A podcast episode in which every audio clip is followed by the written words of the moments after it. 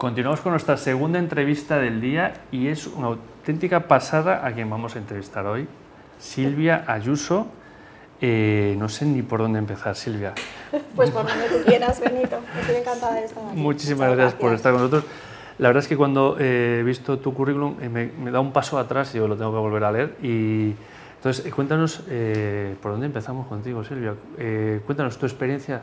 ¿Tienes experiencia internacional, formación internacional? ¿En cuántos países has trabajado? Pues he trabajado en muchísimos países, pero bueno, en el momento en el que estoy ahora, desde hace 10 años, eh, decidí dedicarme al mundo del autoliderazgo. Vale. Porque descubrí, bueno, a lo largo de mi vida me he dado cuenta lo, los retos a los que las mujeres nos enfrentamos en este campo, ¿no? Y lo difícil que es y lo solas que podemos llegar a estar. Entonces, pues bueno, mi misión es ayudar a cerrar ese, esa brecha vale. y a través de, no, no, solo de mi formación académica y de mi experiencia profesional, eh, mi experiencia de vida, sino pues bueno, de, los, de la experiencia que he adquirido haciendo coaching a mujeres y a empresas en los últimos 10 años a nivel internacional. Y contestando a tu pregunta, ¿dónde empieza mi historia? Pues empieza en el momento en que con 19 años decido tomar una decisión, que es en pleno paro allá por, tengo 55 años, estamos hablando del 86, 87, eh, yo estoy estudiando en Londres, me vengo a, a, Madrid a pasar un verano y según me recoge mi madre, le dije, déjame que me voy a buscar trabajo a la calle, porque antes no se buscaba no, el no trabajo, estaba no estaba ni, nada. Ni, ni, siquiera Infojobs. Ni ¿no? Infojobs, no había nada, ¿no? no LinkedIn. Y esta historia es muy bonita porque cambió mi vida. Cambió mi vida porque yo creí que era capaz de encontrar un trabajo ese día y alguien creyó que efectivamente yo debía encontrarlo. Entonces, en plena calle de Gran Vía, entrando en, en restaurantes, hoteles, tiendas, tienen trabajo, no, seguí ¿En serio? ¿Así seguí fue? en un día de verano y allí a la altura de Telefónica me paré frente a un gran window display, ¿no? a un escaparate y alguien me dijo... No me digas. Y yo, y yo es como de hice lo que hacemos todas las mujeres, que es dudar en nosotras mismas. Y entonces yo miré para atrás, volví a mirar y me dijeron, yo tardé tres veces. Y cuando entré me dijeron, ¿quieres trabajar aquí? Y yo dije, claro, claro que quiero trabajar aquí. Aquello fue... Un, me, la gente me dice, eso fue un milagro. Digo, no. Fue la certeza de que yo sabía que iba a encontrar este trabajo porque me podía haber parado en el número 2 de la calle Gran Vía, ¿no? Y eso cambió mi vida. Empecé a trabajar para Inditex y con ellos me fui a abrir la primera tienda de Zara en Nueva York en 1989. ¡Wow! Ahí, Esto sí que es súper chulo. Súper chulo, sí. Sí, y, sí, desde aquello, sí. tu experiencia internacional no paraste de... Y no he parado, desde ese momento me enamoré de la Gran Manzana, yo había hecho primero de comunicación aquí en, en la universidad, en, en, la Complutense, decidí, bueno, me tenía que regresar a España, a abrir otras tiendas a nivel internacional y decidí quedarme en Nueva York, eh, volví a la universidad, oposité a Naciones Unidas, y ahí estuve trabajando 10 años y al mismo tiempo pues hice radio, hice televisión, he hecho sin fin de cosas, vale, así que vale. apasionante. Sobre el, do, el, año 2000, con el boom de las, de las telecomunicaciones a nivel mundial, pues decidí volver a España, echaba mucho de menos a mi familia, que es un apoyo súper importante siempre, y bueno, regresé a Europa y comencé, yo pensaba, ¿qué me falta? ¿Qué me falta? Y mi hermano me dijo, te falta un poquito de venta. Y yo dije, pues tiene razón, no me sé vender suficiente uh -huh. bien.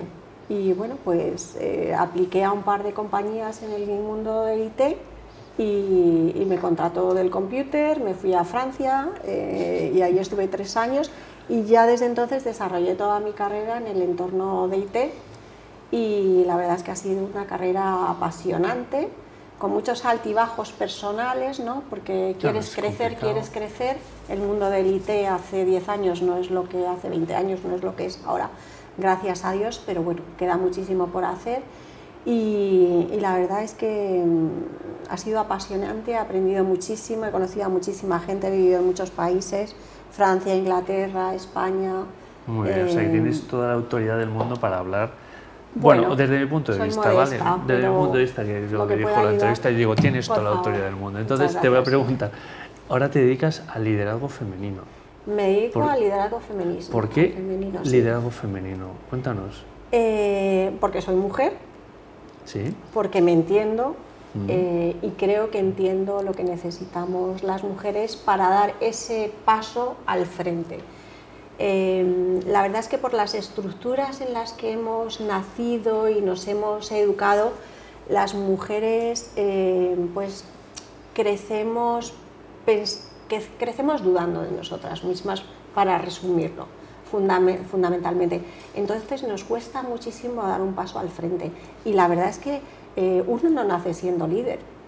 Necesitamos formarnos y necesitamos dar nosotras ese paso en esa formación y necesitamos que las empresas para las que trabajamos reconozcan ese talento y nos ayuden a alcanzar esos puestos para los que probablemente estemos muy informadas. Pero hay diferencia entonces entre hombre y mujer, ¿no? ¿Entiendes que...? Sí, hay mucha diferencia. hay mucha diferencia, somos muy diferentes.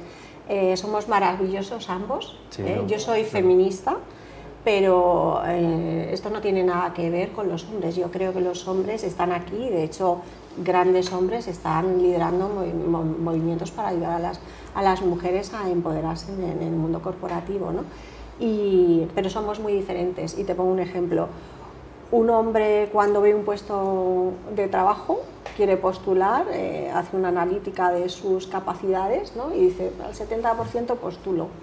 Una mujer necesita estar al 100% segura y aún duda de que pueda acceder a ese puesto de trabajo. Y para eso necesitamos eh, concienciarnos eh, de que necesitamos auto, autoconocimiento de quién somos, porque Esto es educacional, esta duda es educacional. Es una duda existencial, que nacemos con ella y estamos rodeadas de esa duda. el entorno no nos ayuda mucho, pero bueno, al final yo que soy una mujer muy ah, proactiva, y, que me tiro al campo. Al final mi conclusión es que, mira, está muy bien todas las políticas sociales, están muy bien todas las políticas que se, que se están llevando las empresas ¿no? a nivel internacional. La verdad es que se han conseguido grandes hitos, pero al final, ¿qué sucede? Si cada una de nosotras no damos ese paso al frente, es algo más interno, ¿no? Es interno, no vamos a llegar nunca, porque una empresa te puede poner el puesto de trabajo así enfrente de tu cara, incluso con, con traits femeninos, con características femeninas, ¿no? que es una conversación súper interesante también que podemos tener. Pero claro, si nosotras no creemos que, somos, que tenemos la capacidad para alcanzar ese puesto, mm, vamos a estar siempre lejos de eso. ¿Y cuál es la situación hoy por hoy de ese liderazgo femenino? ¿Cómo lo ves? Bueno, pues mira, em, las mujeres ocupamos, es que es increíble, porque las mujeres ocupamos el 43, creo, por ciento de la fuerza de trabajo a nivel mundial y solamente ocupamos un, eh, a nivel corporativo, tenemos una representación, creo, en España de un 33% dentro de las empresas. O sea, que queda muchísimo, muchísimo, muchísimo trabajo por hacer. Y yo estoy aquí, bueno, pues para ayudar en lo posible a cerrar esa brecha. ¿Cuál es, ¿Cómo se hace? ¿Cómo, lo harías? ¿Cómo...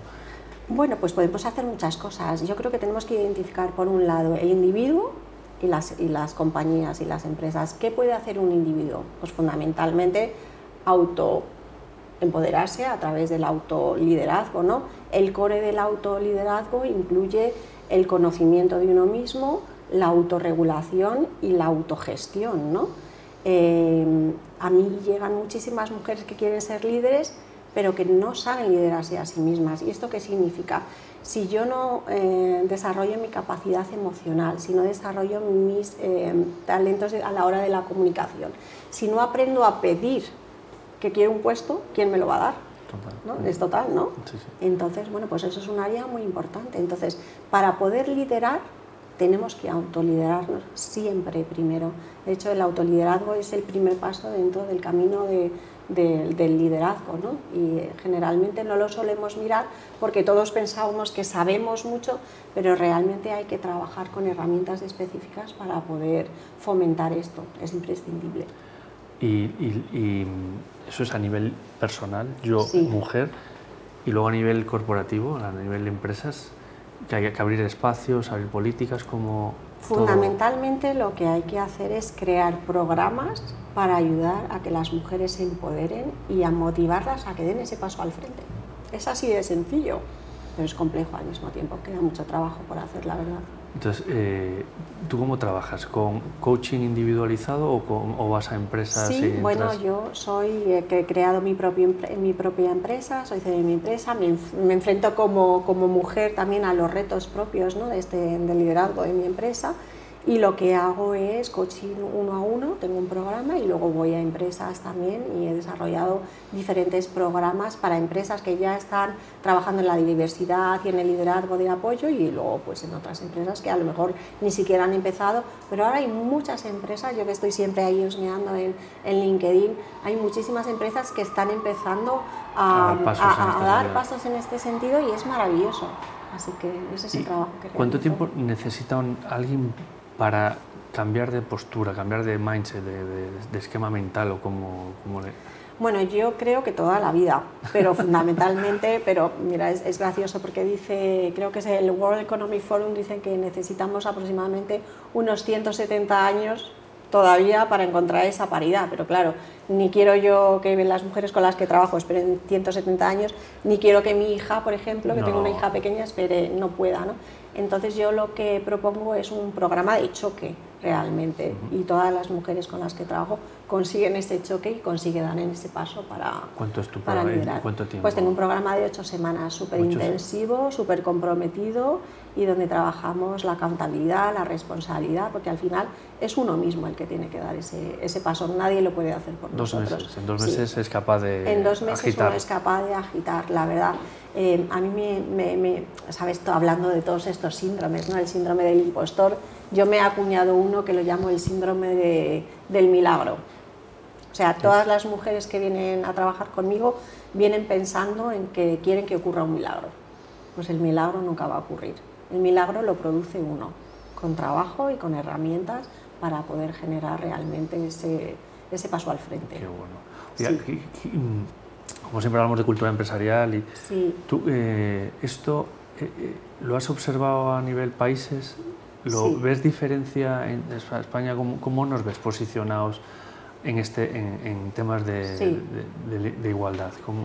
Pues mira, esto es muy interesante porque la verdad es que, mira, cuando estaba en Nueva York, que trabajaba en Naciones Unidas, ¿sabes? Nueva York es un melting pot y pues si ya trabajas en Naciones Unidas es más, es como al cuadrado. La internacionalidad. Y la verdad es que he conocido a mujeres de todo el mundo y todas teníamos un denominador común.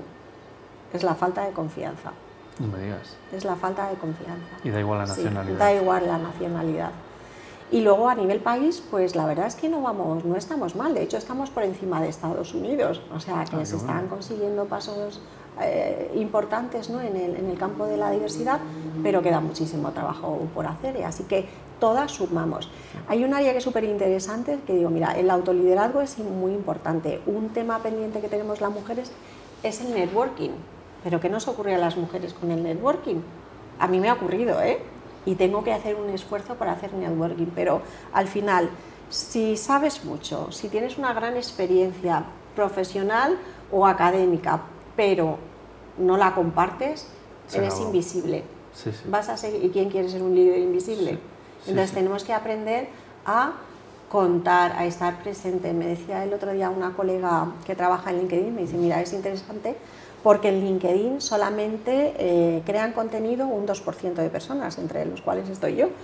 Pero es que si vas al campo del el compartir, y yo lo veo porque creo contenido, generalmente son los hombres los que comentan.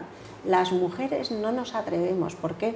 porque dudamos de nosotras mismas y nos importa mucho, estaré, diré bien.